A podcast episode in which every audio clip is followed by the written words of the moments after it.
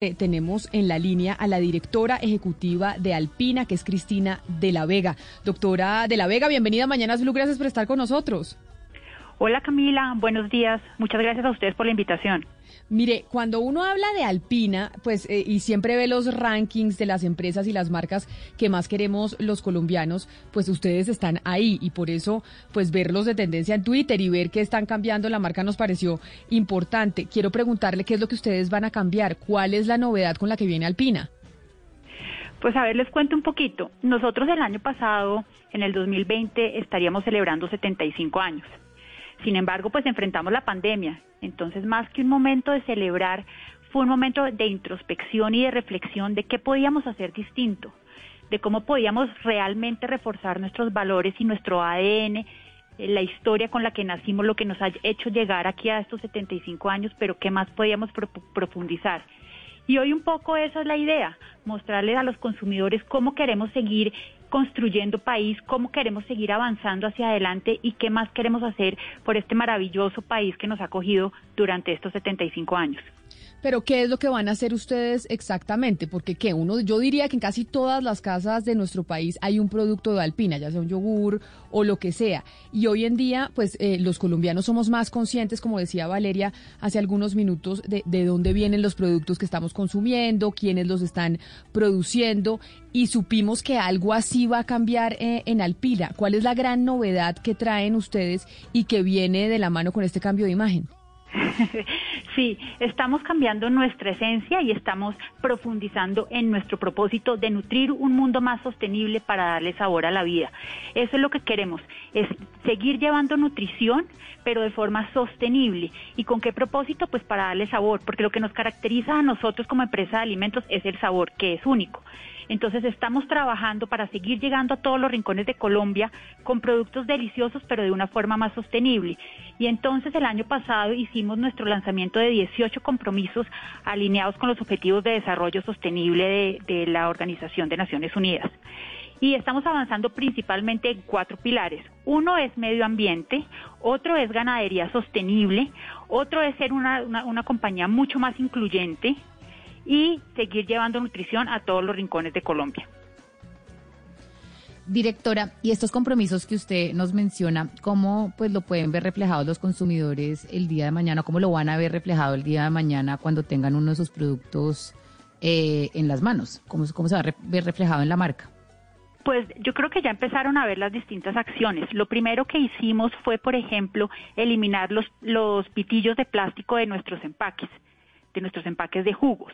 Adicionalmente, estamos migrando de plástico eh, a, cartón, muchos de nuestros productos. De todas maneras, no siempre podemos eliminar el 100% del plástico porque nosotros llegamos a todos los rincones de Colombia y necesitamos garantizar la seguridad y la inocuidad de nuestros alimentos. Pero sí estamos haciendo esfuerzos gigantes para poder recoger ese plástico que ponemos en el mercado y por eso para el 2022 vamos a hacer plástico neutro y también carbono neutro. Eso quiere decir que nuestras operaciones van a compensar la huella de carbono que, que estaríamos generando ya estamos produciendo 35% de la energía total de Sopó, de nuestra planta de Sopó, con energías verdes, a través de biogás y también de fotovoltaica. Entonces estamos migrando porque sentimos y estamos convencidos de que el consumidor lo aprecia y lo valora, que nosotros nos comprometamos con ser una empresa cada vez más sostenible. Pero, eh, directora de la Vega, con esa nueva esencia de la marca y esos compromisos, pues se viene también cambios en la relación de Alpina con los campesinos. ¿Qué va a pasar? Así es. Pues varias cosas estamos trabajando. La primera es con nuestros ganaderos para firmar acuerdos de cero deforestación y en eso nos están ayudando ONGs internacionales. No lo podemos hacer solos. Entonces estamos trabajando con el CIAT y con The Nature Conservancy y Rainforest Alliance para suscribir estos acuerdos que nos permitan cero deforestación, proteger nuestros páramos. Pero también estamos fomentando la asociatividad en el campo colombiano. Y lo último que hicimos a principios de este año es la inversión en nuestra pulverizadora que está garantizando que para este año nosotros no importemos un solo litro o una sola tonelada de leche, sino que toda la compremos en Colombia. Esto la verdad es un compromiso enorme, porque en épocas de sequía muchas veces nosotros no conseguimos leche en, Colombia y nos toca salir a buscar leche por fuera, pero lo que vamos a hacer es pulverizar para almacenarla y que en épocas de sequía y de escasez nosotros tengamos leche colombiana para nuestros productos. Doctora de la Vega, Alpina siempre se ha caracterizado por su compromiso social y sabemos que para este año ese compromiso sigue vigente con una serie de donaciones. ¿De qué donaciones estamos hablando, doctora de la Vega, y cuál es la meta para este año? Siempre nosotros hemos venido haciendo donaciones de producto a través principalmente de los bancos de alimentos. Sin embargo, el año pasado profundizamos en esas, en esas asociaciones que tenemos para trabajar por la alimentación de los niños. El año pasado lo primero que hicimos fue garantizar, digamos, la, salud de nuestros alpinistas, como decimos nosotros a nuestros colaboradores. Eso era lo primero para poder seguir abasteciendo a Colombia y garantizar que hubiera productos en todos los rincones de Colombia.